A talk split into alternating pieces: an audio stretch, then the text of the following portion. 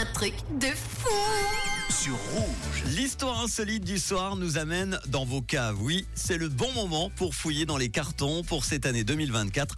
Quoi de plus tendance que de réutiliser vos calendriers? Je vous explique, notamment celui de l'année 1996, parce que oui, l'année 2024 et l'année 1996 sont toutes les deux bisextiles, c'est-à-dire qu'elles comptent 366 jours et commencent chacune un lundi. Et leurs calendriers sont donc identiques.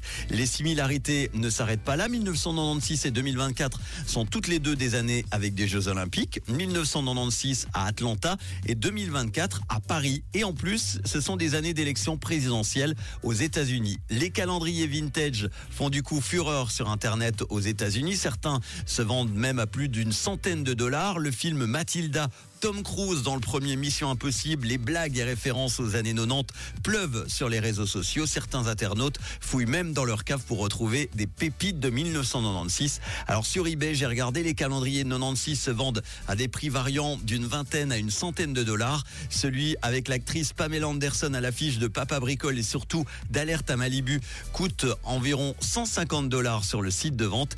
Il est aussi possible d'en trouver en brocante ou dans les magasins de décoration de seconde main la fin de l'année. Surtout ne les jetez pas parce qu'il faudra attendre 2052 pour les utiliser à nouveau, tout comme ceux donc de 2024. Bonne année à vous et dites-moi tiens si vous retrouvez chez vous un calendrier de 1996. En attendant, on va s'écouter les hits de Jungkook dans quelques instants. Il y aura Eagle Eye Cherry et aussi Teddy Swims. Bonne soirée avec le réseau.